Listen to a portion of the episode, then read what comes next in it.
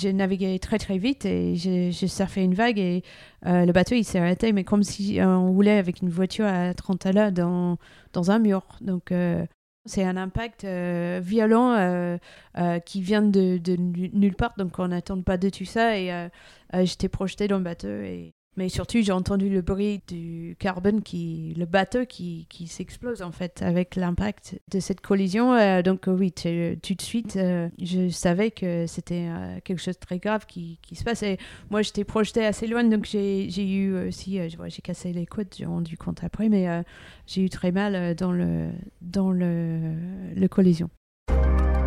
Bonjour à tous, je suis Guillaume Lalu et je suis ravi de vous retrouver dans ce nouvel épisode d'Aventure épique. Aventure épique, c'est le podcast qui vous fait vivre dans chaque épisode une aventure en nature hors du commun. Explorateur illustre, sportif renommé ou encore simple amateur, aventurier du quotidien, Aventure épique est une plongée en apnée, le temps d'une aventure qui va vous tenir en haleine, vous émouvoir et vous inspirer. Les disciplines que vous pourrez retrouver dans Aventure épique l'alpinisme, l'exploration, l'escalade, le parapente, le vélo, la natation, la voile, le ski et bien d'autres encore. Aventure épique, c'est un nouvel épisode, un mardi sur deux, et le lundi qui précède, un extrait de l'épisode à venir pour bien démarrer la semaine ensemble. Et si vous souhaitez suivre notre actualité au jour le jour et découvrir les coulisses du podcast, rendez-vous sur notre compte Instagram aventureepique.podcast. Bienvenue dans ce nouvel épisode d'Aventure épique des aventures en plein air à couper le souffle. Bonjour Sam, Bonjour. Bienvenue dans ce troisième épisode d'Aventure épique, le podcast que j'ai le plaisir d'animer qui a pour ambition de partager des aventures en plein air à couper le souffle. Aujourd'hui, tu vas partager avec nous l'une de tes aventures épiques. Il y en a eu bon nombre, mais on va s'attacher euh, plus particulièrement à ton Vendée Globe 2020-2021. Est-ce que c'est une aventure à laquelle tu repenses souvent? Est-ce qu'elle fait euh, profondément partie de toi au quotidien? C'est une des aventures, mais euh, je repense, je dirais pas souvent, mais c'est une aventure qui reste bien en tête, ça c'est sûr. Je pensais que tu aurais une jolie médaille à me montrer aujourd'hui. Là, tu as eu une belle décoration hier. Oui, j'étais décorée chevalier dans l'ordre de mérite, un peu suite à cette aventure de Vendée Globe, parce que sur Initiative K, je navigue pour euh, essayer de gagner les courses, mais aussi en mission solidaire d'essayer de sauver les enfants euh, avec mécénat chirurgie cardiaque. Ça a été un moment émouvant, un moment de fierté pour toi? J'étais très honorée, un moment de fierté bien sûr, et partagé avec les gens proches du projet, donc c'était encore génial pour ça. C'est la, la professeure Francine Leca qui m'a décorée avec la médaille, donc c'est une femme incroyable, une rôle modèle, et c'est elle qui a fondé cette association. Donc il y avait des bénévoles, euh, l'équipe de mécénat chirurgie cardiaque et mes partenaires, parce que c'est un médaille que je partage un peu euh, avec toutes ces personnes-là qui rendent cette aventure euh, possible. Sam, en guise d'amorce d'épisode, j'ai pour habitude de me plonger dans l'actualité de l'aventure qu'on va traiter. Donc je tape le mot-clé, je vais regarder dans Google l'actualité ce qui se passe, et puis je trie un peu dans le résultat et j'en extrais une question. Donc là, qui va être en lien avec le Vendée Globe. Donc au 2 octobre, qui était euh, avant-hier, on enregistre aujourd'hui à Paris le 4 octobre, c'était la date de clôture des candidatures pour le Vendée Globe 2024. Il y a 40 élus. Est-ce que tu sais combien de candidats se sont présentés pour cette édition 2024 Là, il y a t'as suivi ça 44 inscrits pour les 40 places euh, sur le Vendée Globe. Exactement. C'était 37 sur l'édition précédente pour euh, 33 partants. Je sais pas si tu avais ce chiffre en tête. Bravo. Toi, tu es confiante sur le fait d'être sur la ligne de départ? Ben oui, bien sûr. Ouais. Oui. Je suis confiante. euh, avec Initiative K, euh, on a un nouveau bateau et j'ai fini la route de Rome. Donc, je suis bien partie sur mon qualification et la sélection pour avoir une place sur le Vendée Globe parce qu'il y a tout un système de sélection euh, pour pouvoir partir. Donc, euh, j'ai confiance. Il faut juste que je prenne le départ d'une course l'année prochaine et, et c'est bon. Donc, on sait où te chercher à peu près au mois de novembre l'année prochaine. On a une vague idée de où tu pourras être. Euh, Oui, mon avis, ça va être à peu près pas loin du chenal des Sables d'Olonne, oui. Sam, est-ce que tu veux bien te présenter pour les auditeurs qui ne connaîtraient peut-être pas tout à fait ton parcours dans les très grandes lignes? Je suis Sam Davies, euh, je suis navigatrice britannique, mais j'habite en France, en Bretagne. J'ai fait le Vendée Globe trois fois. Donc le Vendée Globe, c'est le tour du monde sans escale, sans assistance. J'ai fini quatrième en 2008-2009. Donc c'est le résultat, je suis le plus fier. J'ai fait d'autres tours du monde aussi, donc euh, une trophée Jules Verne quand j'avais 22 ans. The Ocean Race, donc euh, j'ai skippé un équipage féminin en 2014-2015. Et récemment aussi, euh, j'ai participé euh, dans une grande étape du Mer du Sud cette année, encore sur une Ocean Race. Je crois que ça fait euh, cinq euh, tentatives du Tour du Monde euh, avec quelques-uns réussis. De ma vie, je suis née d'une famille de marins, deux familles de marins. Donc j'ai deux grands-pères qui étaient marins professionnels, un grand-père qui était commandant euh, sous-marinier dans, dans, la guerre. Il a survécu dans son sous-marin. L'autre grand-père qui avait un chantier naval qui était passionné par la course au large en bateau à moteur, un peu différente, mais j'ai toujours grandi proche de la mer, près de la mer. J'ai eu de la chance aussi d'avoir une super éducation et je suis allée à Cambridge University et j'ai un diplôme d'ingénieur, donc un Master of Engineering de Cambridge. Et puis, oui, maintenant, euh, je suis aussi maman. J'ai un garçon, j'allais dire un petit, mais il est plus petit. Il est grand maintenant, il a 12 ans. Donc j'ai un garçon qui est en cinquième, qui est un de mes plus grands fans. Il vient de m'envoyer un petit message pour me féliciter pour mes médailles en fait. Et ça, c'est des messages qui font plaisir. Ben particulièrement. Oui, oui, carrément, oui, oui. On a compris donc tes racines maritimes qui étaient ancrées dans l'héritage familial et puis la culture et l'environnement dans lequel tu as grandi. Toi, c'est quoi les premières images d'aventure qui t'ont euh, bercé? De quoi tu te nourrissais comme référence quand tu étais plus jeune? Plus jeune, euh, j'étais bercée, j'avais eu la chance d'être quasiment immersée parce que j'ai on naviguait euh, juste euh, dans les euh, proches des départs et des arrivées du Whitbread Round the World Race, qui maintenant il s'appelle The Ocean Race, donc une course en équipage autour du monde. Donc j'ai eu la chance de regarder ces départs et ces arrivées depuis le, bateau familial. Et quand j'étais jeune, ça presque, je pense que ça fait rêver encore plus que maintenant, parce qu'il fallait vraiment rêver, parce qu'on voit les bateaux partir et il y avait très peu de contact. Il n'y avait pas les communications qu'on a maintenant, euh, pas les téléphones satellites. Et du coup, euh, ça laissait beaucoup à, l'imagination de voir ces bateaux-là partir. Sachant que peut-être ils vont même pas revenir. Euh, on se demandait si il y a quelques-uns qui ont eu des soucis au long de la route. Et puis, les voir revenir visiblement fatigués, les bateaux, en disant ces bateaux-là, ils ont fait un vrai tour du monde. Donc, oui, ça m'a fait beaucoup rêver parce qu'il fallait il utilisait son imagination à l'époque un peu chercher les infos, à lire dans quelques magazines, d'avoir la chance de voir quelques photos. Ça se méritait. Euh, ça m'a passionné, oui. C'était forcément en lien avec la mer ou est-ce que tu as pu avoir d'autres euh, inspirations ou c'était essentiellement ça Non, toujours en lien avec la mer et des bateaux. Pas d'obligation familiale, hein, c'était de mon propre choix. C'est quoi ton premier souvenir conscient de navigation, aussi loin que tu te souviennes? Est-ce que tu as une idée de ton premier moment sur un bateau Est-ce que tu as pu euh, ressentir? En fait, j'ai pas de premier souvenir en bateau parce que j'ai fait du bateau depuis que mes parents ils m'ont dit que j'avais deux semaines et ils m'ont emmené sur le bateau puisque je crois que j'ai mon programmation j'arrivais sur le monde euh, pile au monde et la vacance euh, estivale de mes parents qui était prévue d'être sur un bateau j'étais emportée avec eux euh, dans mon petit lit. Euh, donc j'ai fait du bateau très jeune et, euh, et toujours. donc c'est mes premiers souvenirs, c'est les souvenirs de dans famille, chez moi, toujours sur les bateaux. Qu'est-ce qui te faisait vibrer? C'était le rapport à l'eau, le plein air? Est-ce qu'il y avait déjà un peu de dépassement physique? Est-ce que c'était le fait de partager ça en famille? Qu'est-ce que tu trouvais singulier finalement avec cet élément-là? Je pense que pour moi, c'est il y a un côté famille, plaisir, week-end. Je crois que de partir en bateau, un peu comme partir sur toute aventure en famille, euh, de voyage, euh, ça rapproche euh, la famille, puisque forcément sur un bateau, on ne peut pas partir. Il n'y a pas de réseau, donc ça ramène un peu la famille très proche. Il y a un énorme partage. Ça peut être à double tranchant aussi. oui, ça, peut, ça, peut, Il y a un énorme partage de, des tâches sur le bateau. Donc, j'ai appris à, faire la navigation, à barrer, à régler les voiles, à, à entretenir le bateau. Donc, il y a, c'est sûr, il y a tellement de choses à faire, on s'ennuie pas. Donc, euh, une partie de mon envie d'apprendre les choses, de se dépasser un petit peu. Mais oui, c'est plutôt oui, la détente, l'ambiance d'être en famille, euh, la plaisir, euh, un peu le, oui, la privilège d'avoir ces moments-là avec mes parents, avec ma soeur et et je vois maintenant, euh, c'est le même, quand j'ai la chance d'aller en croisière en famille, euh, c'est sûr qu'encore plus maintenant, je pense que de partir en bateau, on, on se déconnecte un peu et euh, ça fait du bien. Comment tu t'imaginais et comment tu te rêvais alors plus tard à l'âge adulte quand tu étais enfant? Tu pensais à ça? Tu disais plus tard, je voudrais être? Non, pas du tout, parce que je pense que quand j'étais jeune, il n'y avait pas de... La carrière de navigatrice, ça n'existait pas.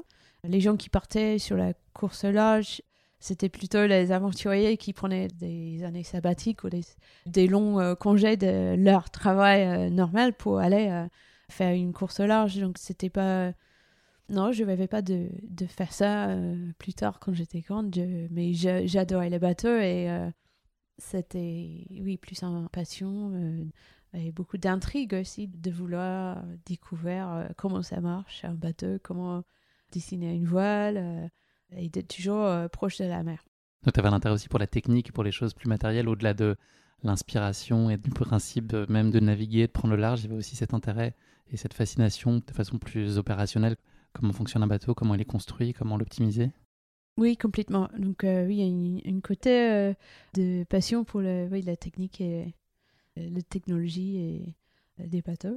C'est peut-être mon côté ingénieur oui, qui, euh, qui m'a- fait intriguer ça. C'est vrai qu'en en tant que jeune, au lieu d'avoir les posters des stars où j'ai découpé les, les photos des bateaux dans, ma Tu ne chambre. pas trouver de groupe de rock dans, ton- dans- non, non, dans non, ta chambre. plus, euh, plus des geeks de bateaux, oui. Tu l'as mentionné tout à l'heure, ton premier tour du monde en, en équipage, c'était euh, le trophée Jules Verne en 1998. C'est une de tes premières euh, courses en compétition euh, particulièrement significative. Ça a été un, un moment fondateur pour toi. Il a été particulièrement marquant dans ton parcours? Euh, oui, je pense que c'est grâce à cette opportunité-là que j'ai fait euh, tout ce que j'ai fait depuis. Je me rappelle euh, Tracy Edwards, le skipper, s'est fait euh, beaucoup, beaucoup, parce que oui, elle m'a offert cette opportunité-là. J'étais très jeune, j'avais pas énormément d'expérience.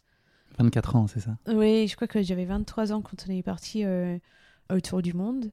Elle a eu confiance en moi de faire partie de son équipage et ça, j'ai beaucoup, beaucoup appris sur le bateau, sur la navigation, sur le parcours, des galères, des frayeurs. euh, j'ai eu très peur, euh, des moments incroyables aussi que je n'oublierai jamais. Mais surtout, c'est le fait qu'il y avait ce projet. Donc, Tracy a créé ce projet. Elle a ouvert euh, des portes pour nous, euh, en tant que nous, euh, l'équipage. Et ça m'a lancé dans cette carrière. T'as le souvenir que c'est toi qui es allé vraiment à la recherche de cette opportunité de la créer? Tu dis que la porte a été ouverte, mais est-ce que toi aussi tu étais très déterminé et tu t'es battu finalement pour euh, accéder aussi à la possibilité de vivre ça et puis de mettre le pied dans ce premier tour du monde en équipage? Ah oui, bien sûr, parce que à ce moment-là, j'ai faisais mes études, donc j'étais euh, ces opportunités-là existaient, j'avais vu et je me suis dit que peut-être c'est possible de de faire une course comme ça, de d'être dans un équipage, mais en même temps, j'avais pas énormément d'expérience. Donc, euh, j'avais, pour moi, je suis allée chercher de me contacter l'équipage, envoyer mon CV, mais vraiment, je, je voulais juste aller faire un essai sur le bateau. Tellement c'était incroyable, ce bateau-là. Pour moi, de, de décrocher juste un essai, ça aurait été un, En soi déjà un accomplissement. Oui, ouais. exactement. Je cherchais plus à être euh, invité un jour pour naviguer, pour faire un essai en disant voilà, c'est c'est un premier pas et ça va me faire le réseau un petit peu et juste une opportunité de naviguer sur ce type de bateau est incroyable pour une journée. Mais oui, oui, je suis activement, je suis allée chercher ça. Et puis, euh, quand j'ai fait les- l'essai, j'ai eu un retour comme quoi que peut-être ça serait bien de refaire un autre essai. Donc oui, je suis allée euh, à fond pour essayer de décrocher la poste euh, oui, sur cet équipage. Tu t'es installé un peu après en France. Est-ce que c'était guidé par ta passion? C'était une façon de pouvoir mieux l'exprimer, te donner une chance de pratiquer peut-être mieux ou avec des conditions plus favorables?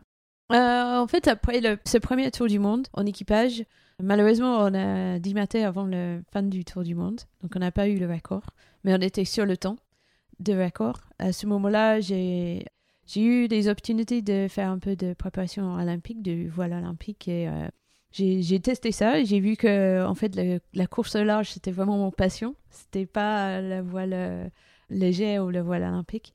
Donc je, voulais poursuivre un petit peu la course au large. J'ai vu qu'en France il y avait euh, pas mal des courses, la Route de Rome, le Vendée Globe, le Mini Transat, euh, la course euh, en équipage réduit ou en solitaire qui n'existait pas en Angleterre. Donc c'est pour ça que ouais, je voulais essayer un petit peu d'avoir grandi sur un bateau et je savais tout faire sur un bateau. En équipage, on, on a des rôles, donc on, s'en occupe de juste une partie, donc soit on règle les voiles, soit on fait la navigation, soit on est numéro un. Euh, chacun a son expertise. Mais quand on navigue en solitaire, on doit savoir tout faire. Et ça, ça m'intriguait. Je me dis, pour progresser, euh, c'est là où je peux apprendre plus vite parce que je suis obligée de tout faire. Et déjà d'avoir grandi sur bateau en famille, en fait, je sais tu fais parce qu'en famille, on est obligé de faire Donc, euh, c'est comme ça que j'ai croisé ce monde français. Et le premier pas sur cette petite escalier de la course au large ou la carrière de la course au large en France, c'est le mini transat j'ai pu monter un petit projet euh, Mini Transat, ce que j'ai fait en 2001. Et là, j'ai découvert euh, le monde français, mais j'étais basée en Angleterre. Et je me dis, euh, je veux progresser encore. Et le prochain pas de cet escalier, c'est la Solitaire du Figaro. Donc, j'ai pu monter un projet pour faire ça. Et à ce moment-là, j'ai vu qu'il y avait quelque chose qui s'appelle le pôle Finistère course au large. Et tous les meilleurs, ils avaient cet autocollant-là. Je me dis, mais c'est quoi ça? Et j'ai vu que c'était une pôle d'entraînement. Euh, je me dis, voilà, si j'ai envie de progresser, il faut que je suis pris dans cette euh, pôle d'entraînement. Donc, euh, je me suis renseignée. Je dis, mais une pôle Finistère course là, je ils vont jamais prendre une anglaise. mais j'ai tenté ma chance et j'ai envoyé un dossier quand même et j'étais acceptée de venir dans l'équipe à s'entraîner à cette pôle Finistère course large à Paul Forêt. C'est là où je suis un peu déménagée définitivement en France euh, pour m'entraîner. Et du coup, je m'entraîne toujours avec cette pôle, euh, avec mon EMOCA Initiative Car. On va passer maintenant à la rubrique euh, L'instant plus. Je te propose de revenir sur certaines expériences, certaines courses les plus significatives de ton parcours. Voilà, l'idée c'est d'avoir une réponse assez synthétique à, chacune de mes propositions. Ta course la plus exigeante jusqu'à aujourd'hui? La course la plus exigeante, je pense que c'est The Ocean Race. Donc, c'est une course euh, autour du monde en équipage. J'ai skippé euh, le bateau Team SCA en 2014-2015. Exigeante parce que c'est très très long euh, en équipage. les manœuvres se passent très vite. On a un travail d'équipe à faire. tout est parfait, parfait, parce qu'on est une experte sur chaque poste à bord. Et j'ai beaucoup appris avec les filles avec qui j'ai navigué, qui étaient chacune d'elles des filles incroyables, des navigatrices incroyables. La plus déstabilisante Le plus déstabilisante, euh, je pense que pour moi, c'était mon Vendée Globe 2012, où j'ai mis euh, beaucoup, beaucoup de temps à monter un projet euh, dans une période pas facile financièrement. Et malheureusement, un dimanche après qu'une semaine de course. donc, c'est grosse déception pour moi, cette course-là. Celle que tu raconterais en premier à tes petits-enfants, au coin du feu, par laquelle tu commences On a un peu de temps encore, oui. Euh, voilà, j'ai dit le Vendée Globe. Et je ne mets pas une date parce que actuellement j'ai deux courses, euh, deux histoires. Euh, donc je suis très fière et chaque histoire très très importante. Donc le, le dernier Vendée Globe sur Initiative K, bien sûr, que j'ai fini par classer. Et puis le Vendée Globe en 2008 sur Oxy où j'ai fini quatrième. Donc chaque de ces courses-là, très très fort pour moi. Et puis il y aura tous les autres, tous ceux qui arrivent aussi, que tu pourras leur raconter euh, d'ici là. Celles dont tu voudrais revivre les émotions, si c'était possible. Je pense que c'est pas quelque chose que je. La course au large, le Vendée Globe, en tout cas, c'est. J'ai pas envie de revivre des émotions puisque c'est les courses que j'ai faites et pour moi c'est super important de, de vivre sur l'instant et chaque Vendée Globe est tellement différente que quand je prépare ou j'approche une course comme ça, une grande course, donc la prochaine Vendée Globe, je trouve que c'est un piège d'essayer de, retrouver les mêmes émotions qu'on a déjà vécues sur un Vendée Globe. Je suis plus à vivre à l'instant et d'attendre l'aventure à venir et essayer de profiter des émotions qui arrivent. Donc, euh, je, suis fière de mes aventures précédentes, mais euh, je sais que j'ai encore des belles aventures à vivre, donc je suis pas. Euh, pas dans la nostalgie ou pas... Non, pas trop dans la nostalgie ou la réminiscence euh, de, de, ça. Dernière rubrique, pour continuer à mieux te connaître dans cette euh, présentation, c'est une question en rafale autour du chiffre 1. Donc voilà, l'idée c'est de faire un petit pas de côté par rapport à tout ce qu'on s'est dit aujourd'hui jusqu'à maintenant. Si tu pouvais vivre dans un univers fictif qui était tiré d'un film ou d'un livre, voilà, un univers qui te touche, lequel tu choisirais?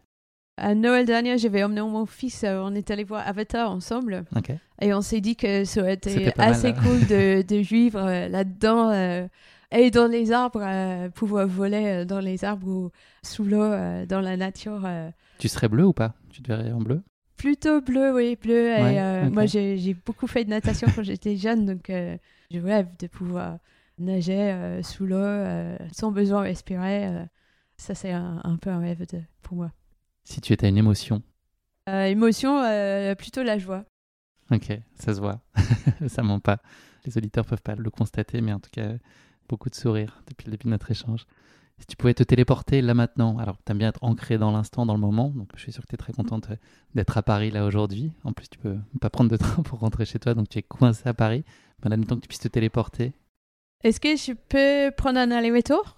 Ouais, bah oui. ouais, t'inquiète, je m'en occupe. Si je te propose ça, je te fais revenir aussi. Ouais, ouais, je peux Du coup, j'aimerais bien d'aller à, à Cap Horn. Donc, c'est un endroit un peu mythique pour les navigateurs. En plus, on parle d'aventure. euh, j'ai des super souvenirs. J'ai passé euh, le Cap Horn en, en équipage cette année, le mois de mars. Et c'était euh, peut-être. le- J'ai passé plusieurs fois, mais là, c'était vraiment le meilleur fois au, au niveau de. J'ai vu un endroit magnifique. Ça m'a vraiment donné envie d'explorer du côté de la Terre. Donc, euh, c'est un endroit mythique. Euh, déjà. euh, en tant que navigateur, c'est un privilège de pouvoir passer le Cap Horn. Mais souvent, on n'a pas trop envie à ce moment-là de toucher. on a envie de partir et de barrer très vite. Et j'aimerais bien un jour euh, aller euh, peut-être avec un petit peu plus de confort et découvrir euh, le Cap Horn. Et, et surtout, il y a des gardiens de phare sur- vraiment sur l'île au bout. Et ça aurait été incroyable d'aller voir cette famille et, et visiter. Je vais programmer la téléportation. Tu veux rester combien de temps que je calcule bien pour le retour? Ouais, je pense que ça prend quelques jours parce que c'est un, un endroit assez vaste et je pense que le transport est pas tout simple là-bas. Donc euh, je prendrai quelques jours, une dizaine de jours quand même. Je te programme 4-5 jours là-bas. Si tu avais un super pouvoir, euh, lequel ce serait et puis comment tu l'utiliserais? T'en ferais quoi? Un super pouvoir, euh, je pense que si j'avais euh, des doigts magiques euh, à pouvoir aider les enfants qui sont malades, donc moi qui soutiens mes mécénat chirurgie cardiaque, et on voit que dans certains pays, euh, il n'y a pas euh, la possibilité de soigner euh, comme on a la chance en France, donc euh, d'avoir les Magic euh, Fingers pour soigner les enfants. Un mot pour décrire ta vie jusqu'à aujourd'hui? Là, j'hésite entre euh, la chance euh, ou le privilège. euh, et je, je pense toujours que j'ai eu de la chance euh, au niveau de l'éducation, les opportunités, euh, donc le pays où je vis. euh, donc, euh, plutôt un privilège. Et c'est pour ça que j'ai essayé de partager un maximum euh, les aventures, parce que j'ai envie de donner un petit peu euh, au retour pour cette chance. Cette chance-là, elle vient aussi. Il y a beaucoup de travail en arrière-cuisine. Oui, il y a beaucoup de travail, beaucoup d'investissement, mais euh, oui, c'est sûr, il faut être motivé de vivre euh, ce que je vis.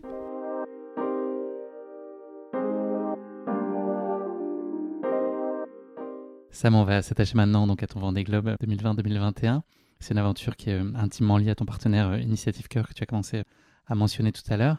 Est-ce que tu peux nous expliquer dans quel contexte vous allez rencontrer et puis pourquoi cette cause a à ce point-là euh, résonné chez toi? Moi, j'avais rencontré le projet Initiative K. J'étais voisin de ponton de Tanguy de la Motte qui a créé le projet en 2009 et son premier Vendée Globe en 2012. Moi, j'étais fan tout de suite parce que c'est quelque chose, j'ai, toujours adhéré au fait que le Vendée Globe, c'est une course qui est longue. On a les bateaux qui sont grands, donc il y a l'espace et le temps pour passer des bons messages. Et j'ai toujours essayé aussi de soutenir euh, les causes et euh, passer les messages euh, en même temps que de partage de l'aventure. Donc j'ai découvert ce projet comme ça. Et puis quelques années plus tard, Tanguy m'a invité de venir naviguer avec lui en double sur le bateau Initiative Cœur, sur la Transat Jacques Vabre. Et là, j'ai découvert euh, de plus profond euh, le projet, euh, comment ça marche, et puis l'association Mécénat Chirurgie Cardiaque, des familles d'accueil. En fait, les familles d'accueil, les enfants. Je suis allée au bloc pour voir une chirurgie à cœur ouvert qui est très impressionnante. Je vois exactement où va l'argent et pourquoi. C'est un, un petit association, mais qui fait les choses très concrètes. Donc c'est facile à défendre et facile d'être ambassadrice de quelque chose euh, quand on vit pleinement euh, dedans. À ce moment-là, j'étais convaincue par cette association. En plus, euh, à ce moment-là, j'étais jeune maman, euh, touchée euh, peut-être encore plus par les enfants malades. Euh, J'ai de la chance, mon fils est en bonne santé. je vois que ça, c'est pas un choix qu'on fait si on a un enfant euh, malade ou pas. Ça, c'est vraiment pas de chance. J'étais motivée de m'investir à fond euh, pour aider euh, cette association et les familles euh, qui ont besoin de, de nous. Est-ce que tu pourrais expliquer le principe de financement là, qui avait été mis en place dans le cadre de ce Vendée Globe pour qu'on comprenne plus précisément comment venir en aide et puis de façon très concrète combien ça coûte de pouvoir faire venir un enfant Donc le projet Initiative K en, concret, comment ça marche? Donc c'est le bateau Initiative K. Je fais pas que le Vendée Globe, les grandes courses de la classe IMOCA. Donc tous les ans, il y a une grande course.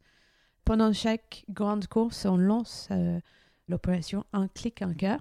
Donc c'est là où, pour chaque nouveau follower sur les réseaux sociaux de Initiative K, du projet, mes partenaires, Initiative Kayla et Vinci Energy, ils donnent un euro pour la cause, chaque euh, nouveau follower. Donc, euh, chaque fois, euh, moi, je poste une vidéo, il y a un peu plus de monde qui arrive. Donc, il faut que moi, je, je partage beaucoup. Il faut que je navigue bien, parce que si on est bien placé dans le classement, ça marche bien aussi. Comme ça, c'est gratuit pour le public de m'aider à sauver les enfants. Et c'est grâce à la générosité de mes partenaires qu'on lève l'argent pour sauver les enfants. Chaque fois, on arrive à 12 000 euros. Ça, c'est le combien ça coûte pour sauver la vie d'un enfant. Donc, à 12 000 euros, il y a l'équipe de médecins chirurgie cardiaque qui vont appeler une famille et ils vont annoncer la bonne nouvelle à cette famille-là que leur enfant peut venir en France pour avoir la chirurgie qui va sauver sa vie. Et là, il vient en France et dans une famille euh, d'accueil bénévole aussi. Donc, il y a beaucoup de bénévoles autour de cette association euh, pour sauver les enfants. Un projet de Vendée Globe, ça se construit euh, combien de temps à l'avance? Ça se dessine, j'imagine, plusieurs années avant. À quel moment tu as su, par exemple, que tu serais là euh, cette année, dès la fin du précédent Vendée Globe, tu sais que l'année prochaine tu y seras? Ou c'est un, long cheminement Il faut euh, trouver l'envie, il faut construire peut-être au gré des autres courses aussi? Est-ce que ça reste un Graal absolu, le Vendée Globe? Le Vendée Globe, ça court tous les 4 ans. C'est un peu comme les Jeux Olympiques. L'idéal, c'est qu'on enchaîne d'un Vendée Globe quand on commence à préparer le prochain. Donc, le plus de temps qu'on a pour préparer la course, euh, le mieux c'est. Donc, euh, idéalement, c'est, c'est un cycle de trois ans et demi pour préparer le Vendée Globe. Et là, j'ai eu de la chance parce que en 2017, quand Tanguy a fini euh, son Vendée Globe 2016-2017, lui, il a décidé de prendre sa retraite et il m'a proposé de prendre la barre du bateau. Donc, c'était à ce moment-là que j'ai eu la chance euh, d'avoir euh, le temps de préparation idéal pour préparer le Vendée Globe 2020, tranquille, avec un super bateau pour me lancer sur cette course. C'est quoi les grands cycles? Est-ce qu'ils sont faciles à identifier ou il y a plein de sujets qui sont menés en parallèle dans le cadre de cette préparation-là en termes de financement, en termes de technique, en termes de préparation physique, en termes de courses qui viennent s'entremêler à tout ça? Oui, il y a une partie calendrier de course parce que on n'a pas que le Vendée Globe. Tous les ans, il y a une grande course. Cette année, euh, il y a la Transat Jacques Vabre, qui est une course en double qui va traverser l'Atlantique. Départ à la fin du mois. Exactement, départ fin octobre. Euh, il y a tous les quatre ans aussi à la route de Rome. Donc euh, ça, c'est tous les deux ans après chaque Vendée Globe. C'est les Jeux d'hiver. c'est oui, exact, c'est un peu près ça. Puis il y a des plus petites courses qui sont un peu moins connues, qui se passent pendant l'année, soit en double, soit en solitaire, soit en équipage. Il y a un, peu une mélange de, de toute euh, course. Il y a même une course autour du monde en équipage aussi euh, qui se rentre dans le calendrier. Donc on a beaucoup, beaucoup de courses à faire qui nous aident à enquiller de l'expérience et à tester nos bateaux, fiabiliser nos bateaux. Parce qu'on ne peut pas juste partir sur un Vendée Globe avec quelque chose qui n'est pas testé et fiabilisé. surtout que c'est une course sans escale, sans assistance. Donc on doit être euh, complètement autonome une fois on est parti toutes les autres courses, euh, c'est les courses en soi-même avec des classements en soi-même, mais ça sert un petit peu comme euh, répétition, préparation, euh, Vendée Globe. On pense toujours dans un coin de la tête le Vendée Globe, le prochain qui va arriver dans deux ans, dans un an, selon la période. Et donc, chaque année, on s'adapte aussi. le reste de la préparation de la course, la grande course de l'année, donc pour la préparation physique, mentale, avitaillement, euh, nutrition, euh, la préparation technique du bateau, euh, les spares qu'il faut embarquer sur le bateau, les outils. Donc il y a, y a jamais assez de temps dans la journée pour tout faire. Il n'y a pas assez de jours dans la semaine et pas assez de semaines dans l'année pour préparer. on passe notre temps à faire des listes avec des priorités. Rouge, orange, jaune. donc, et les priorités, les compromis pour essayer de tout faire, de préparer au mieux avec le temps qu'on a, les moyens qu'on a et et aussi l'équipe qui est autour de soi, parce que bien sûr, je ne fais pas ça tout seul. J'ai la chance d'avoir une super équipe technique euh, qui travaille avec moi pour préparer le bateau. Est-ce que la course, c'est la finalité en soi, ou est-ce que euh, le plaisir de naviguer, il est au-dessus de tout? Ou est-ce que tu as besoin de cette motivation d'aller te confronter, d'aller essayer de faire le mieux possible dans le cadre d'une compétition? Oui, bien sûr. Moi, je suis un peu compétitrice, donc j'adore la course, le classement, d'essayer de faire le meilleur que possible, mais avec qui je suis, ce que j'ai. donc c'est la compétition qui me motive. Mais on a la chance quand même avec le Vendée Globe d'être parmi les derniers aventuriers de la planète. Et c'est là où je pense que je vais essayer un peu la voile olympique. Et, j'ai bien confirmé que j'ai un petit goût oui, pour le côté aventure aussi. Et pour moi, il faut qu'il y ait les deux. C'est cette combinaison des deux qui me fait passionner. Comment tu vis des périodes oisives? Je ne sais pas s'il y a des temps plus faible dans ton année au regard de toutes les courses qu'il peut y avoir. Comment est-ce que tu es, toi, une journée un peu plus à la maison, plus calme Est-ce que tu vis bien avec ça? Ou est-ce qu'il te manque, tu as besoin de cette émulation? Même dans le quotidien, on a compris que les courses en soi te faisaient vibrer. Est-ce que tu as la facilité à accepter des temps plus calmes, des temps en famille, des temps de repos? Il n'y a pas assez. Donc oui, oui, j'aime bien ça, mais euh, j'ai la chance aussi, j'habite en Bretagne, proche de la mer, j'adore, en fait, j'adore la mer. Donc euh, si je suis pas sur mon bateau, euh, je suis soit dans l'eau en train de nager ou sur une planche de surf ou essayer de faire le wing. Il y a toujours les choses à faire ou même juste les balades côtières autour des îles. J'adore ça et je suis le temps tranquille à la maison. Peut-être un peu moins, mais quand j'ai du temps pour profiter de où j'habite avec mon fils et mes amis, oui, j'adore ça. Combien de temps tu tiens dans un canapé? Cinq minutes Une heure et demie? Euh, pas très longtemps en ce moment, mais euh, oui, euh, c'est important aussi. Mais je garde ça plutôt pour quand il pleut. Parce qu'en Bretagne, il pleut quand même un peu. Et je peux aussi trouver des bons documentaires sur Netflix pour regarder dans mon canapé. Tu nous l'as dit, donc tu as participé jusqu'à aujourd'hui à trois éditions différentes. Du Vendée Globe avec des issues elles aussi différentes. Qu'est-ce que toi tu trouves de commun et aussi de différent à chaque fois que tu reviens sur un départ de Vendée Globe Qu'est-ce que tu retrouves avec plaisir et quel est le petit supplément d'âme que tu as qui fait que ce que tu vas aller chercher en 2024 sera différent de ce que tu étais allé chercher en 2020 Comment tu composes finalement cette envie-là? Je pense que ce qui est pareil, c'est que le Vendée Globe, c'est un des la course le plus extrême et le plus dur du monde. Euh, c'est le seul qui fait le tour de la planète sans escale, sans assistance, euh, tout seul sur un bateau. Et ça, en soi, c'est une challenge qui est incroyable, mais aussi euh, en même temps, c'est un privilège d'avoir l'opportunité d'aller faire ça. Donc c'est ça qui m'attire et ça m'attire encore. Peut-être aussi le côté compétitrice, l'envie d'apprendre et progresser. J'ai pas encore gagné. j'ai fait quatrième, donc j'ai fait la preuve que je peux performer et que je peux faire ça bien. donc il y a une petite envie en moi de revenir et faire encore mieux que la dernière fois. Et puis, euh, ce que j'avais dit avant, c'est que chaque Vendée Globe, euh, ça ne ressemble pas du tout. Et c'est ça le, défi du Vendée Globe, c'est que quand on part, on ne sait pas ce qui va nous arriver. On part avec une énorme point d'interrogation euh, au-dessus de la tête. Et c'est ça aussi qui fait un peu pétiller, un peu, ça fait peur aussi. Et c'est ça qui donne envie de partir, d'affronter en fait tous ces, ces challenges ou ces je dis, il y a les choses qui font peur, mais il y a aussi les choses, les joies, les, les choses incroyables qu'on va vivre sur cette aventure-là. Et euh, c'est hyper dur à décrire aux gens qui n'ont pas fait. Une des choses que je, dis, c'est quand je pars sur Vendée Globe, euh, on fait le tour du monde. Donc, normalement, on quitte la Terre au Sable d'Olonne et on ne va pas retoucher la Terre jusqu'au Sable d'Olonne. Sauf qu'en réalité, je ne sais pas, c'est 50% des concurrents qui abandonnent, qui n'arrivent pas à finir. Donc quand euh, moi je prépare à partir sur le Vendée Globe, je prépare ma petite valise pour l'arrivée, qui est dans deux mois et demi. Donc c'est un peu dur à préparer quelque chose pour dans aussi longtemps. Avec euh, le polo Initiative K, le jean, euh, mes baskets, ma trousse de toilette, mon pyjama, la valise du week-end.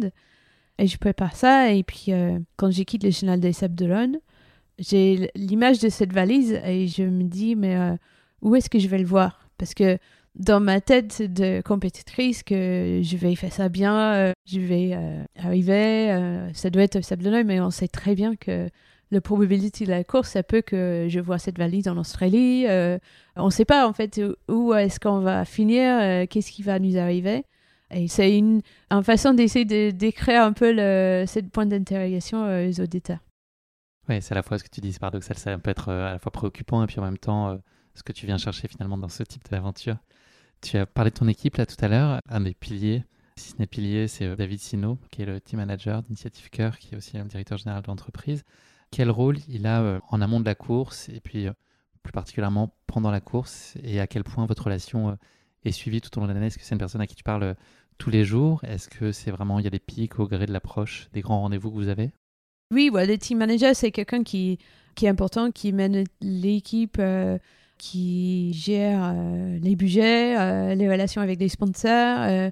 donc, c'est quelqu'un très important dans, dans l'équipe pour euh, structurer ouais structurer et pour euh, maintenir un peu la, direction et qui nous aide aussi à soulager euh, les skippers avec tout ce qu'on doit faire pour mener nos projets et pendant la course tu as l'impression que c'est un peu l'extension de toi-même? À quel point ça t'accompagne et ça t'aide Est-ce que tu peux te sentir, paradoxalement, même s'il y a des dizaines de milliers de kilomètres, est-ce que tu peux sentir cette proximité? Est-ce que c'est rassurant de savoir que tu as une voix qui t'écoute et des gens qui au loin euh, œuvre pour toi et pour t'aider, euh, quelle que soit la façon d'opérer En fait, dans la course, euh, ce qui est important pour nous, c'est dans la course et même avant, j'ai dit que le... nous, on a la chance d'être tout seul sur le bateau, mais on peut pas faire ça sans notre équipe. Et donc, quand je pars, je pars un peu avec toute mon équipe avec moi. Et eux aussi, ils sont là pour aider. Sur le Vendée Globe, c'est assez particulier puisque c'est une course sans assistance sans escale, euh, sans assistance. Donc on n'a pas le droit d'avoir euh, quelqu'un qui nous aide euh, stratégiquement ou pour la performance. Donc j'ai pas le droit d'appeler mon équipe pour demander parce que j'arrive pas à régler une voile ou je ne sais pas quelle voile à mettre ou je ne sais pas s'il faut aller à fond dans la tempête ou contourner pour éviter. En fait, toutes ces décisions-là de la performance et de la stratégie et le métier, on doit faire nous-mêmes seul sur le bateau avec les infos euh, météo et avec ce qu'on a appris euh, en préparation avant la course. Par contre, si on a des problèmes techniques à bord, donc par exemple, euh, problème de pilote automatique ou une panne dans les systèmes hydrauliques de la quille, par exemple, là, on a le droit à consulter notre équipe technique. Donc c'est là où on a une relation assez proche avec toute l'équipe et surtout les techniciens, chacun il a un dossier sur le bateau qui donc si c'est électronique ou la composite ou les voiles, l'agrément et chaque euh, personne dans mon équipe il spécialise euh, dans chaque domaine et euh, si j'ai un problème en fait je là je rentre en contact direct avec eux pour qu'ils m'aident à solutionner des problèmes techniques à bord. Donc qui est assez dur parce que il peut pas mettre les mains dedans. Donc avant qu'on parte, on travaille beaucoup ensemble. J'essaie de passer un maximum de temps avec chacun de l'équipe technique pour apprendre à faire par exemple la strat, euh, pour apprendre à, apprendre tous les systèmes hydrauliques, euh, de comprendre toute l'électronique, l'informatique du bateau. Donc j'essaie de, de, tout apprendre. C'est là où j'ai ma diplôme d'ingénieur assez pratique. C'est parfois frustrant parce qu'on a envie d'apprendre beaucoup, sauf qu'on n'a pas le temps d'être spécialiste dans chaque domaine. Et c'est là où c'est super important d'avoir cette confiance avec son équipe parce que euh, on doit euh, dire ok bon je peux pas passer du temps pour être aussi spécialiste que lui mais par contre euh, je dois le comprendre et lui il doit me comprendre un maximum pour que quand on est à distance sur un téléphone satellite qui parfois marche pas très bien que il peut me guider dans une réparation ou peut-être pas forcément j'ai la bonne pièce donc parfois, euh, on doit réparer les choses, on n'a pas la pièce euh, remplaçant, euh, on doit être assez... il faut inventer les choses créatives. Ouais.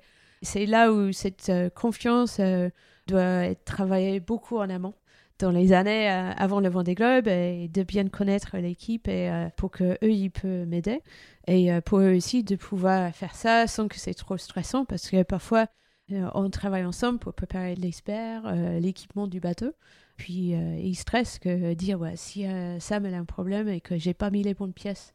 Donc euh, parfois je pense que c'est plus stressant pour eux à terre parce qu'il peut que aider en, par message ou par voix. Il peut pas mettre les mains ou me passer un outil ou quelque chose. Tu dois être préparé avant. Et c'est là où je pense que toute l'équipe est partie avec moi, un peu dans le stress. Et pendant les deux mois et demi, ils sont à terre, certes, mais ils sont pas tranquilles. Il y a plein de paramètres qu'on maîtrise pas, tu l'as réexpliqué. Si on s'attache aux, choses que tu maîtrises plus intrinsèquement, c'est quoi les qualités qu'il faut avoir pour espérer finir un Vendée Globe Pour faire un, bon vote des globes. Je pense que les qualités, il faut avoir, c'est, euh, faut être patient. Parfois, il faut attendre longtemps pour avoir du vent, être très très motivé, passionné, engagé. Il faut pas avoir peur d'être tout seul pour longtemps. Donc euh, ça, c'est important de pouvoir se gérer seul sur un bateau. Peut-être un peu bricoleur, oui. ça, ça, ça aide beaucoup de pas avoir peur de la hauteur, parce que parfois il faut monter dans le mât. J'essaie de. Parce que physiquement, il y a des choses en particulier auxquelles il faut être euh, attentif, qu'il faut soigner particulièrement. Peut-être c'est ça, d'être à l'écoute de soi. Le plus que la course est longue, le moins un peu euh, poussé euh, dans le rouge tout le temps. Donc, un peu comme il faut être à l'écoute de son bateau, parce qu'il faut. nos bateaux, c'est les machines qui sont très puissantes. C'est violent. Il y a un fil rouge qu'il faut, ne faut pas dépasser.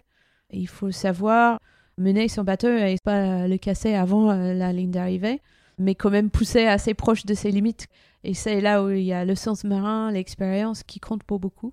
Et je pense qu'il faut aussi euh, faire la même chose avec soi-même, parce que de rester en forme euh, sur un bateau pendant deux mois et demi où on mange euh, pas forcément des fruits frais, légumes, on essaie de faire une alimentation. J'ai vu que tu fais de la salade même sur ton bateau. Oui, j'ai fait pousser les graines. Ouais. Ça, ça marche sur certains endroits de la planète, mais on est dans un état de fatigue, pas forcément le mieux nourri, euh, on marche pas beaucoup. Donc, euh, au niveau musculaire, le corps, il change. Euh, on devient un peu asymétrique à force de wincher, utiliser les bras tout le temps et quasiment jamais les jambes.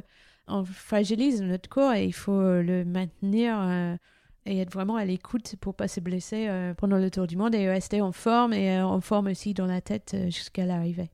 À quel point c'est possible de définir une stratégie en amont? Il y a plein de paramètres que tu maîtrises pas. J'imagine que la météo est quand même des facteurs les plus perturbants et inanticipables. À quel point tu peux te donner un cadre? Est-ce que c'est aussi simple que se dire que tu vas partir plutôt modérément, être prudente au début, enfin, où tu as déjà des grandes directions? À quel point c'est possible d'anticiper une stratégie? La stratégie est une stratégie un peu comme ça. Comment est-ce que j'attaque Est-ce que je suis prudente euh, ça, ça, on peut euh, réfléchir bien. Par rapport au métier, ça dépend euh, un peu des modèles et des situations au moment de départ.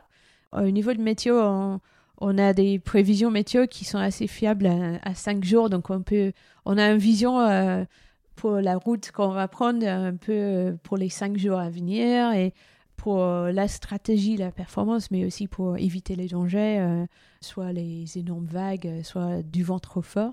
Il y a plusieurs stratégies à, regarder dans la stratégie en, en soi. C'était quoi, toi, ta plus grande appréhension avant de prendre le départ? Est-ce que la peur, c'est quelque chose que tu vas à tout prix préserver et avoir en tête pour euh, t'aider à, te maintenir en vie et c'est important pour toi? Est-ce que c'est au contraire un sentiment que tu essayes de repousser, de mettre loin de toi? Pour moi, je sais qu'il y aura des moments où je vais avoir peur et il y a des moments qu'on peut contrôler. Par exemple, euh, c'est assez effrayant euh, à mener nos bateaux dans du gros temps parce que les bateaux sont puissants. on peut passer dans les conditions assez féroces ça c'est un peur qui est presque maîtrisable parce que je peux décider moi-même d'aller affronter ces conditions-là avec mon équipe technique avec moi ou avec d'autres marins sur mon bateau pour me rassurer que moi et mon bateau, on est capable de faire ça et d'apprendre à mener le bateau dans ces conditions. Donc il y a des peurs qui sont un peu maîtrisables. Donc j'essaie de limiter en fait de, en entraînement, de réduire en fait toutes les peurs qui sont possibles. Par exemple, pareil, de monter dans le mât. Ça, c'est euh, assez impressionnant aussi. Mais euh, Est-ce que ça, ça peut s'étioler avec la perte de lucidité au gré des journées qui passent? Est-ce que tout ce rationnel que tu as, est-ce que tu es encore en capacité de l'avoir quand ça fait 60 euh, jours que tu es en mer Et que physiquement, est-ce que tu peux aborder de la même façon? En gros, est-ce qu'en la théorie et la pratique, est-ce que c'est applicable Forcément, le plus qu'on est fatigué, mal nourri, avec la pression de la course et, qu'on des mois sur l'eau, toute seule sur un bateau, c'est sûr que les émotions deviennent multipliées et le peur et la joie. Donc, euh, il faut essayer de savoir euh, tirer sur les positives et utiliser encore plus plus et maîtriser euh, les émotions négatives. C'est un travail mental. Je travaille actuellement avec un préparateur mental et j'ai fait une séance avec lui d'ailleurs juste avant midi, à manger ce midi. Pour te préparer pour l'interview. oui c'est sûr qu'il y a les moments et je pense que il faut accepter qu'on va avoir peur aussi parce qu'il y a des gens qui disent ah non mais j'ai jamais peur. Et ça il faut pas voiler ce qui va arriver. Donc il faut dire oui je vais avoir peur. Comment je vais gérer? Et il y a des moments où c'est l'instinct de survie et il peut avoir les choses et moi je j'essaie de préparer au mieux pour toute éventualité. Et puis à la fin on dit voilà la peur parfois c'est une émotion qui nous aide quand c'est vraiment la crise à survivre et que c'est grâce à ça qu'on a les bonnes actions quand il faut. Il faut pas zapper toute son, énergie à avoir peur d'avoir peur. Sinon, on, va mal naviguer. Donc, il faut accepter et mieux gérer les moments qui sont possibles à gérer et puis euh, essayer d'éviter les situations. Parfois, on peut aussi.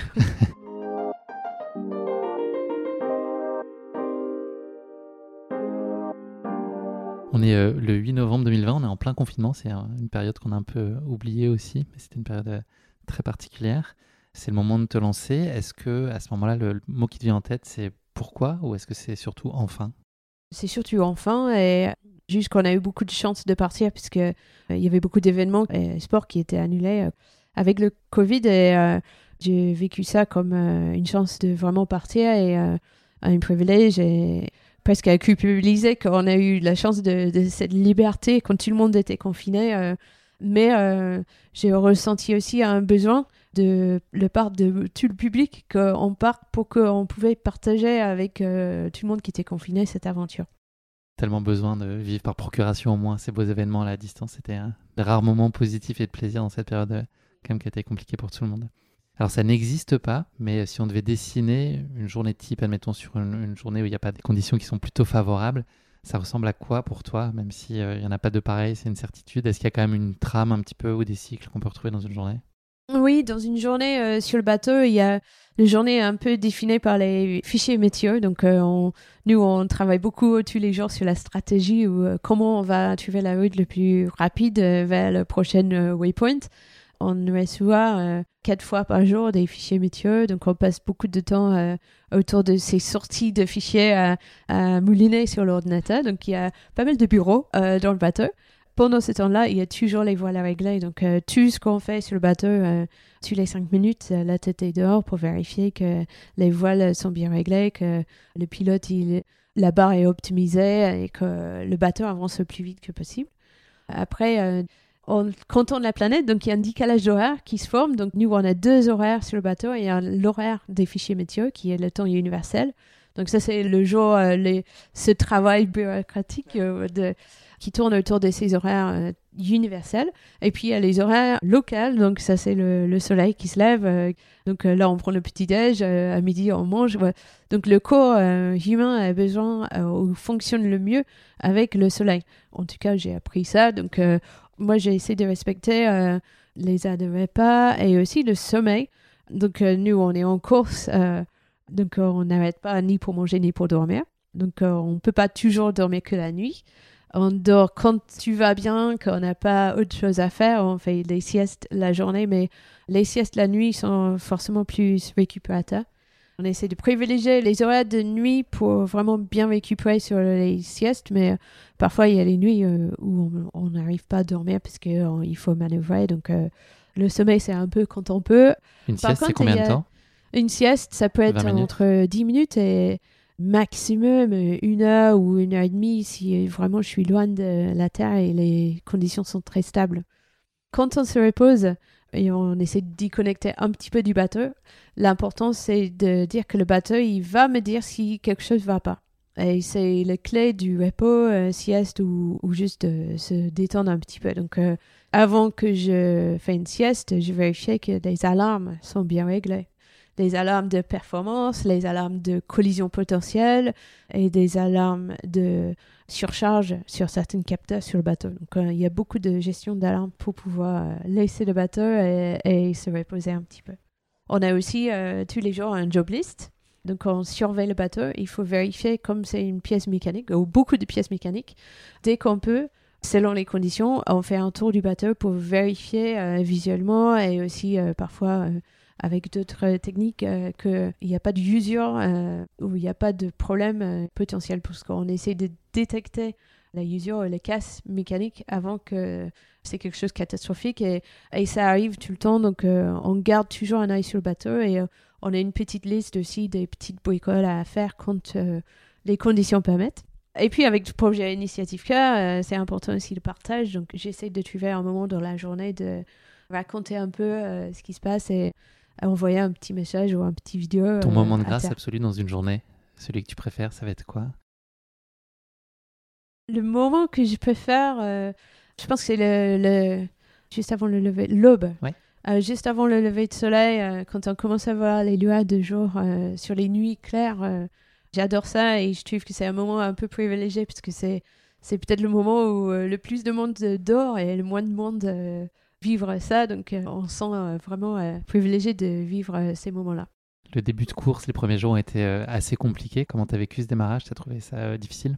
Sur le Vendée Globe, euh, non, le début de course, euh, oui, on a eu euh, des conditions un peu difficiles euh, au départ. J'ai eu euh, quelques petits euh, problèmes techniques, mais euh, non, j'étais assez euh, très motivée. Je vais que j'ai bien navigué et j'étais assez dans le match. Donc, euh, j'ai des super souvenirs de vraiment me régaler euh, avec la stratégie, la compétition, euh, de me pousser à fond euh, et le bateau. Et c'était des super souvenirs de régate, de course et compétition.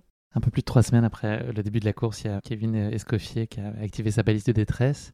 On te voit dans le film qui documente ta course à quel point ça a pu t'impacter, ça bouscule vraiment, ça chamboule et ça met une surcouche d'angoisse sur soit sa propre destinée et puis un peu sa fragilité dans cet océan. Forcément, bien sûr, le pire, c'est que quand il active la balise, je pense qu'il se passe euh, 18 heures où on ne sait pas euh, s'il est. Avant que Jean Le Cam le récupère, donc euh, il y a cette angoisse-là et on, essaie de se connecter euh, tout le temps, d'avoir les nouvelles euh, plus vite et on imagine juste euh, lui tout seul dans son radeau de sauvetage et, et l'énormité de ça et, la, la tâche d'essayer de le trouver aussi pour les bateaux qui étaient le plus proches. Un peu aussi de désespère de dire ouais, qu'est-ce que moi je peux faire pour aider? Puisque jusqu'il est trouvé euh, la course euh, je pense pour tout le monde on, met tous la course en, en stand-by. On est tous là à demander à la direction de course euh, qu'est-ce que je peux faire? Est-ce que je vais parce que jusqu'il est trouvé nous on, on arrête de penser à autre chose.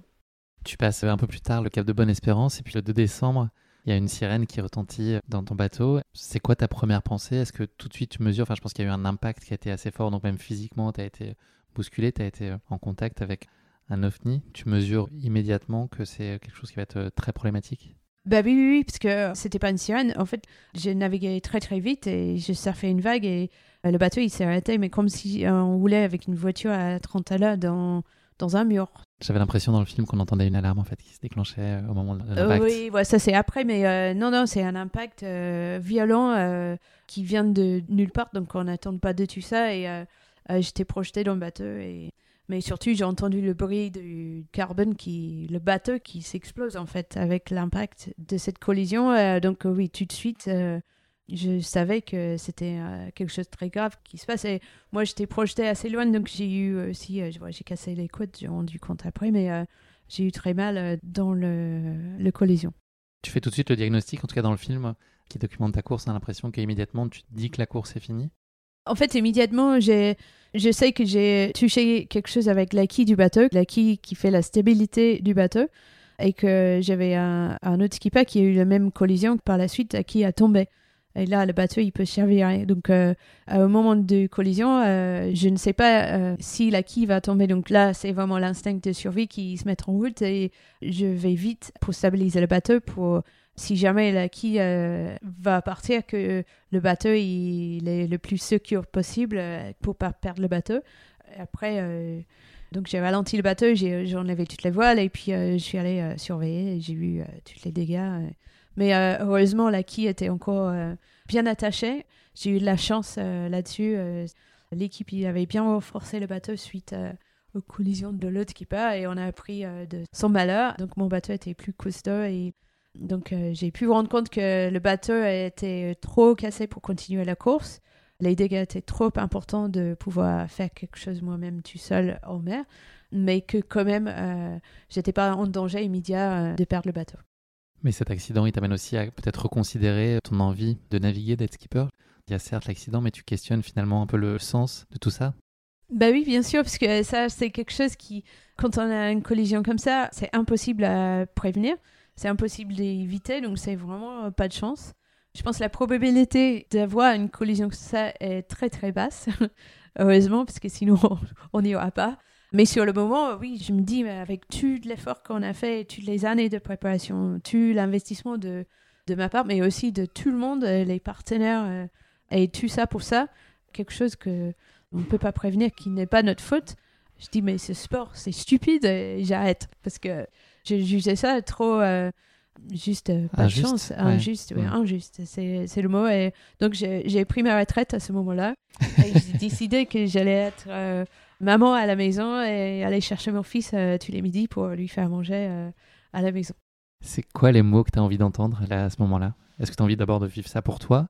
Ou est-ce que euh, très vite tu as besoin d'a- d'avoir les mots de l'équipe pour aussi t'accompagner, peut-être aider à être clairvoyante sur l'issue à donner? Je trouve que tu as une très belle formulation dans le film qui est que c'est la fin de ta course, mais c'est peut-être pas la fin de ton tour du monde.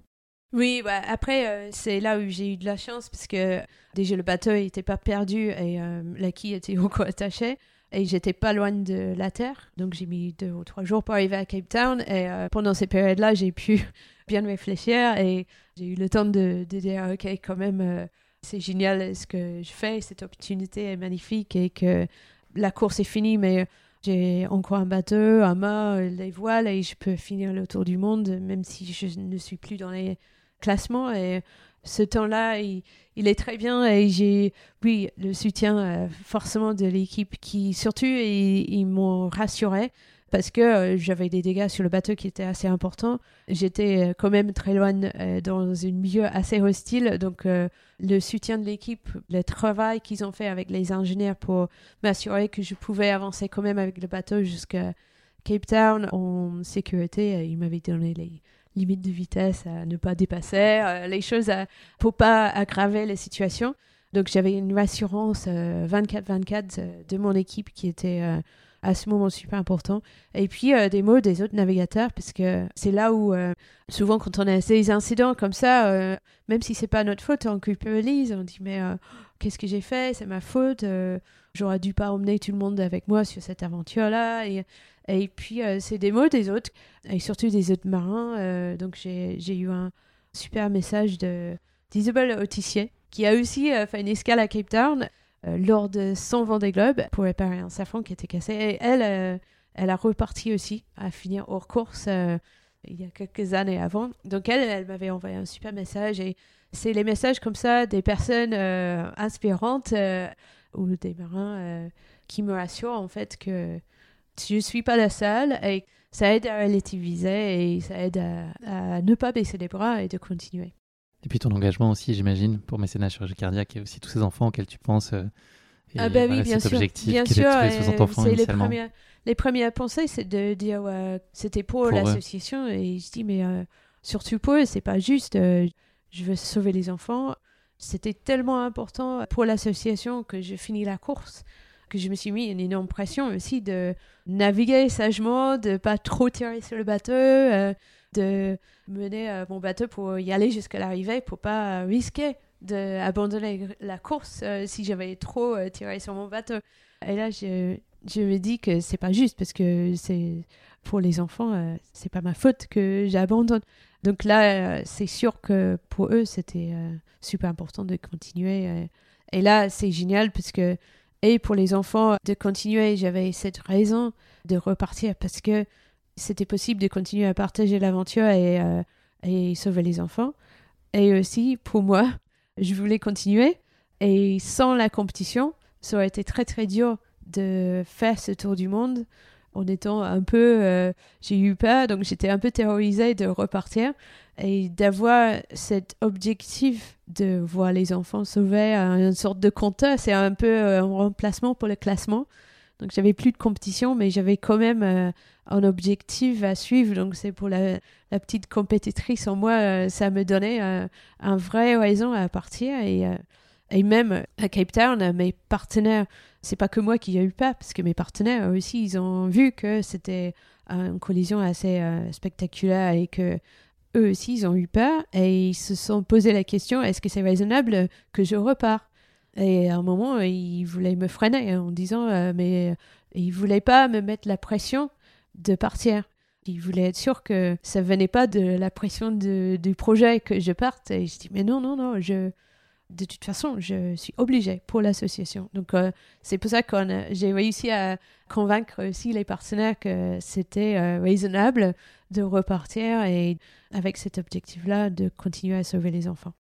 Comment se passe ensuite la suite et la fin de ton tour du monde une fois que tu es parti du Cap? Est-ce que tu es d'autant plus attentive aux signaux? Je crois qu'il y a Taki qui te rejoue encore un, peu des tours, qui fait un, bruit euh, qui pourrait être susceptible de t'inquiéter. Est-ce que tu surinterprètes un peu plus ou est-ce que euh, ce premier chapitre, il est clos et c'est une nouvelle, c'est pas une nouvelle course, mais en tout cas c'est un nouveau chapitre qui démarre et tu le vis euh, pour ce qu'il est bah, C'est rigolo parce qu'on parle comme si à deux coups de partir, c'était la fin. Et c'est là où même moi, j'ai tombé un peu dans le piège de ça, de ok, bon, je vais partir hors course et puis c'est fini.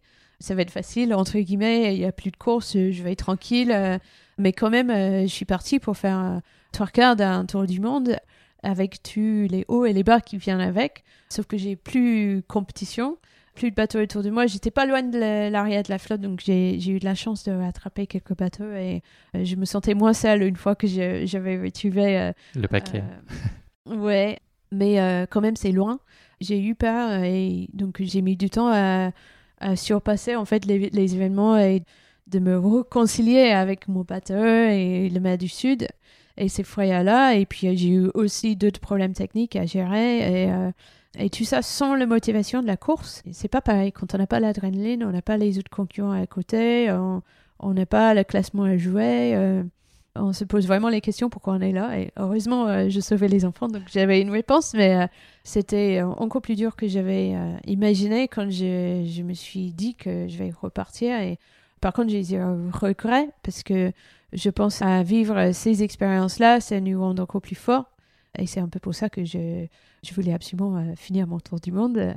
Et je pense que le plus que c'est dur à vivre, le plus qu'on on grandit et le plus qu'on apprend et le plus qu'on on gagne euh, pour la suite.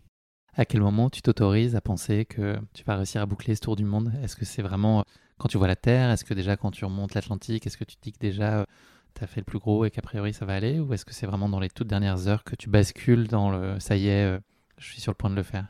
Comme chaque course, c'est dans les toutes dernières heures, parce que c'est ça le, le parti dur de nos courses qui sont très longs, avec les bateaux qui se fatiguent parce qu'on tire dessus. Et j'ai eu encore un gros frayeur juste après l'équateur où j'ai cassé une euh, l'axe euh, d'une câble qui tient le mât. Donc j'ai failli euh, Le J2, c'est ça? Oui, oui, j'ai failli dimater à ce moment-là. J'étais obligée de monter en haut de mât pour régler le problème. Et, donc c'était encore un signe de usure du bateau et que le bateau était fatigué et que rien n'est joué jusqu'à ce que je passe la ligne d'arrivée. Donc c'était vraiment dur. Et en plus, là, comme j'étais pas en course, j'avais plus l'excuse de pousser le bateau parce que euh, c'est une course et il faut que j'étais obligée de dire non, la seule chose que je, dois faire, c'est finir. Donc c'était dur vraiment jusqu'à la ligne d'arrivée. La plus belle récompense compte tenu du scénario, c'est de finalement atteindre les 102 enfants que tu as été en capacité de sauver, en tout cas les fonds qui ont été levés. L'objectif c'était une soixantaine. C'est des choses auxquelles tu penses. Tu as été en plus accueilli de façon euh, triomphale, on peut le dire, quand on voit les images, ça doit être euh, extrêmement touchant. Tout ça, c'est des moments de joie pure et on oublie, en tout cas, l'espace de ces moments-là, tout ce qu'on a connu. C'est de la place pour de, l'euphorie, de la fierté. Comment tu ressens ça? C'est ça, et euh, je pense que si j'avais fini la course en course, j'aurais jamais sauvé autant d'enfants. Donc, euh, c'était, oui, la joie énorme d'arriver, de dire que là, oui, on a sauvé 102 enfants, c'est énorme l'accueil été incroyable.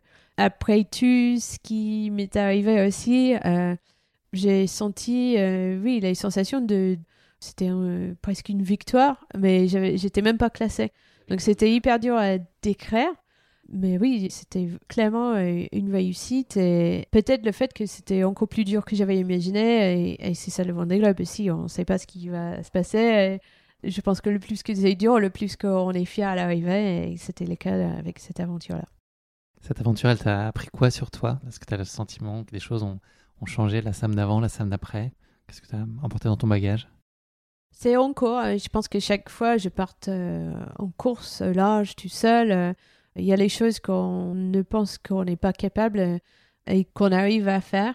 C'est ça qui est un peu le drogue de notre sport, c'est que on pense que le, il y a des limites, le corps humain a certaines limites, et puis quand on se retrouve tout seul sur un bateau au milieu de l'océan, on voit que euh, parfois, parce qu'il n'y a pas de choix, qu'on est capable d'aller au-delà, loin au-delà des limites de, de peur, de douleur, de dépassement de soi. Il y a, et c'est ça qu'on apprend chaque fois qu'on fait une, course au large en solitaire. Et c'est, oui, c'est pareil, en cours, c'est dur à expliquer à ceux qui ne font pas ça.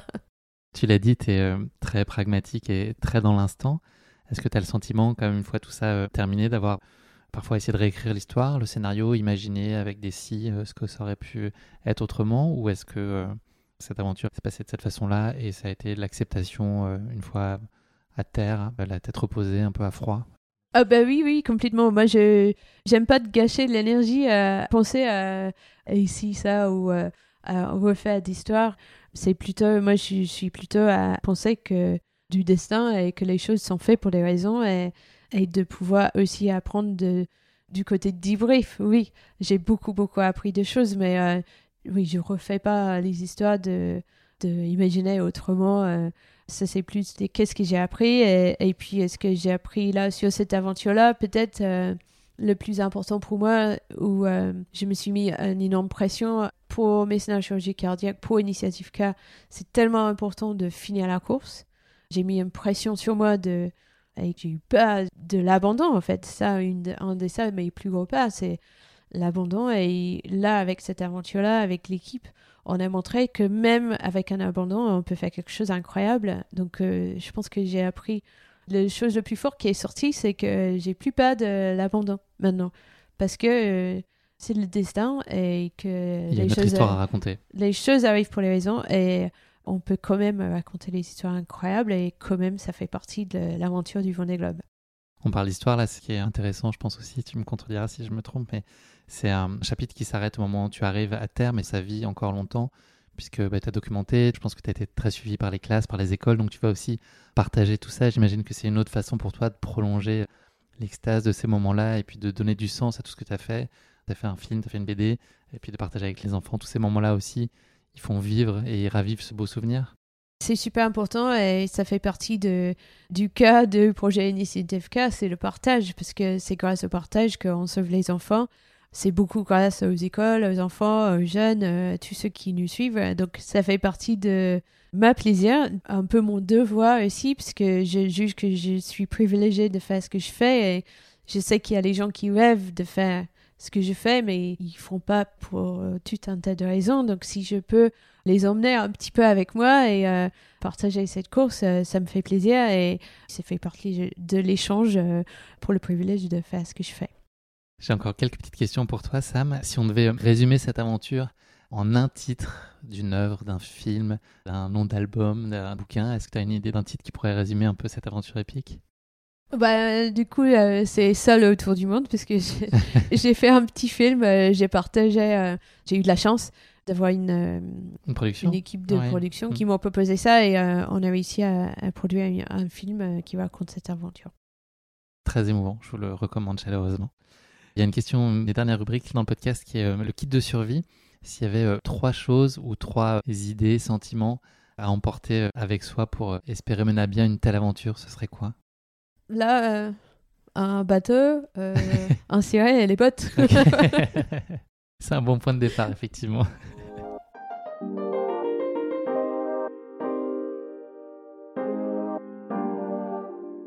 Comment est-ce que toi tu te projettes sur l'aventure d'après? C'est quoi tes critères déterminants? Qu'est-ce qui te fait envie? De faire mieux que la dernière fois, de continuer à sauver les enfants, parce qu'il y en a beaucoup qui ont besoin de nous. Et, et je pense que cette aventure, euh, même j'étais pas classée, c'était une réussite euh, pour tout le monde, pour les enfants, puisqu'on a sauvé beaucoup, 102. Le projet, euh, donc ça c'était une réussite. les partenaires, ils étaient super contents, parce que eux aussi, ils veulent sauver les enfants et tout le monde a envie de continuer. Moi, les enfants ont besoin de nous et les partenaires aussi. Donc, pour moi, c'est la signe de quelque chose qui marche pour tout le monde et je suis très, très fière de ce projet Initiative Car. Donc, euh, j'ai envie de le, porter encore. pas changer grand-chose parce que c'est quelque chose qui marche pour une cause qui a besoin de nous et, et de juste de faire de mieux en mieux et, et prendre la force et tout ce que j'ai appris de dernière aventure pour aller vers l'avant. Donc là, le Vendée Globe de, dans 13 mois, l'idée c'est de performer mieux que ce que tu as pu faire jusqu'à maintenant, c'est ça, de peut-être viser le podium et puis de sauver le plus d'enfants possible, c'est ça Exactement, c'est d'essayer d'aller euh, viser euh, le plus haut classement que possible. Podium, je ne sais pas si c'est atteignable ou pas, mais euh, de mener mon bateau à une performance que je peux être fier et que l'équipe peut être fière et puis en même temps de de partager l'aventure et, et, sauver les enfants et oui, emmener le public avec moi autour du monde. À plus court terme, il y a le 29 octobre, le départ de la Transat Jacques Vabre que tu vas faire avec Jacques Boutel. C'est une course que tu connais bien, à laquelle tu as participé déjà cette fois, si je ne dis pas de bêtises, tu étais cinquième de l'édition d'il y a deux ans. C'est quoi tes envies là aussi sur cette course? Donc sur cette Transat Jacques Vabre, j'ai un nouveau initiative car on a mis à l'eau l'année dernière un peu tardive avant la rue de Rome, donc c'était une année un peu frustrante euh, où j'ai pas très bien performé. Donc là, c'est de mener ce bateau à, à 100% de son potentiel, d'essayer de faire une euh, belle perf. Euh, là, on vient de faire la cinquième sur le défi Azimut, une petite course à Lorient d'échauffement. Je pense qu'on va, on va viser, oui, entre d'essayer de, rentrer dans les dix premières. Il y a un plateau exceptionnel avec beaucoup, beaucoup de monde. il doit y avoir une quinzaine de bateaux qui sont capables de gagner. C'est un bon échauffement pour le Vendée Globe qui va être dans un an. Euh, il va avoir tous les futurs euh, skippers du Vendée Globe. Donc une belle répétition générale. Oui, c'est ça, répétition générale, d'apprendre à progresser. Euh, Jack, c'est un très très bon marin qui vient de gagner des Ocean Race. ça va être un plaisir et je pense que je vais beaucoup apprendre à naviguer avec lui en vue des perfs pour l'année prochaine. Est-ce que tu as un rêve absolu à long terme? Un rêve absolu à long terme euh, Sportivement ou peut-être dans un registre plus personnel, naviguer peut-être avec ton fils plus tard en double. Est-ce qu'il y a un accomplissement de vie que tu vois encore devant toi au-delà de toutes les belles courses que tu connais et qui t'attendent? Je pense que c'est quelque chose euh, peut-être plus vague, mais c'est quelque chose. Euh, je suis depuis toute petite passionnée par la mer et la voile et les bateaux. Et je me suis toujours promis, dès que j'ai commencé à naviguer, à me dire je vais jamais, j'ai de la chance de faire ça c'est un privilège. Je ne veux jamais euh, me lever le matin et euh, traîner les pieds pour aller euh, naviguer. Pour moi, c'est ça le rêve à long terme et pour l'instant, c'est le cas. Hein. J'adore ce que je fais. Je fais par la passion, pas parce que je suis obligée de gagner ma vie. ou C'est une motivation, une passion que j'ai de la chance d'imaginer. Ça, c'est mon métier et j'adore ça. C'est mon mission, c'est de toujours avoir cette passion pour la voile et le bateau. Et c'est un, un, promis que je me suis fait que pour l'instant j'ai toujours gardé. Et c'est ça le long terme de, continuer euh, à être passionné par ça. Et euh, je pense qu'un jour, euh, si je, là, je pense que ça va être peut-être le dernier Vendée Globe que je fais en 2024, mais j'ai pas envie que c'est la dernière fois que je navigue ou J'adore tellement ça que je veux rester dans ce milieu de, de bateau aventure et peut-être tendre plus vers la transmission, euh, d'aider euh, d'autres à, accomplir aussi la belles aventures. Donc, euh, mais oui, de rester toujours passionné par le bateau et la voile et ces aventures. J'ai une dernière question pour toi, Sam. C'est une phrase à compléter. L'aventure, c'est? Ouais, L'aventure, ouais, l'aventure, c'est un privilège. De, de pouvoir vivre une aventure est un privilège. Merci beaucoup, Sam. Merci pour ton temps et nos échanges qui ont été euh, absolument passionnants. Merci aussi pour euh, l'engagement et l'enthousiasme dont tu fais preuve et puis cette euh, volonté de mettre à profit bah, tes performances sportives, ta notoriété pour mettre en lumière une si belle cause que celle du mécénat chirurgie cardiaque pour sauver ses enfants. Je mettrai en description de cet épisode les infos pour pouvoir donner parce qu'il y a la possibilité aussi de faire des dons. Donc je mettrai ça dans le lien d'épisode. Je mettrai aussi le lien vers ton film. Je, je recommande absolument. Je te souhaite évidemment bonne chance dans la suite de tes projets, donc à très court terme, à la fin du mois. Et puis sois sûr qu'on suivra avec beaucoup d'attention et d'affection euh, ta destinée l'année prochaine euh, au mois de novembre sur le Vendée Globe. On te souhaite euh, évidemment le meilleur. Merci Sam, ça a été un très grand plaisir. Merci. Merci d'avoir écouté cet épisode. Si vous l'avez écouté jusqu'ici, c'est qu'il vous a probablement plu. Alors n'hésitez pas à noter le podcast et rédiger un avis sur votre plateforme d'écoute favorite. C'est essentiel pour soutenir ce travail indépendant. Et pour être sûr de ne manquer aucune aventure épique à venir, n'oubliez pas de vous abonner sur votre plateforme d'écoute habituelle. Cela ne vous prendra que quelques secondes et ça change beaucoup de choses pour le podcast. Merci pour votre soutien et pour votre fidélité. Et rendez-vous dans deux semaines pour vivre ensemble une nouvelle aventure épique, évidemment. Et si vous voulez vibrer d'ici là avec des histoires de course à pied hors du commun, courez écouter mon autre podcast, Course épique.